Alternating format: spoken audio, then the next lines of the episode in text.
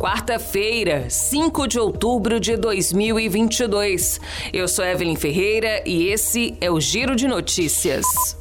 O índice de brasileiros entre 18 e 24 anos de idade que não estudam e não trabalham é de 36%, o que representa praticamente um em cada três jovens nessa faixa etária.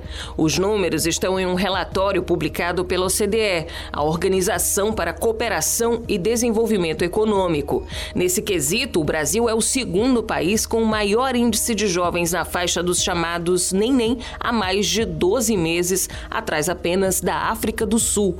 O relatório da OCDE também apontou que os brasileiros que ingressam no ensino superior encontram dificuldade para concluir a graduação no tempo previsto, enquanto 33% terminam o curso sem atrasos, quase 50% ultrapassam em três anos o prazo estimado para a conclusão. A Caixa Econômica Federal deve começar a operar o consignado para beneficiários do Auxílio Brasil na segunda quinzena de outubro. A informação é da presidenta da instituição, Daniela Marques, em entrevista coletiva nesta terça-feira. Segundo ela, a Caixa vai oferecer juros menores que o limite de 3,5%.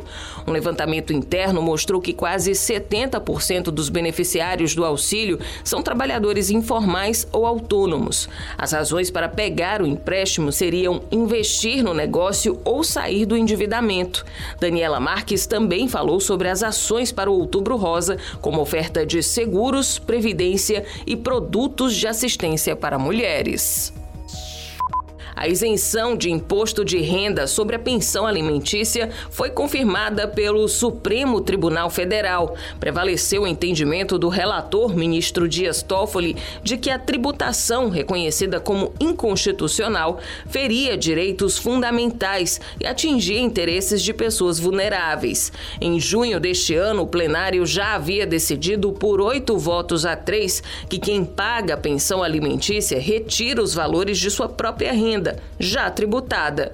O dinheiro é usado para custear necessidades básicas de quem não tem sustento próprio e, dessa forma, representa uma entrada de valores e não uma renda para quem o recebe.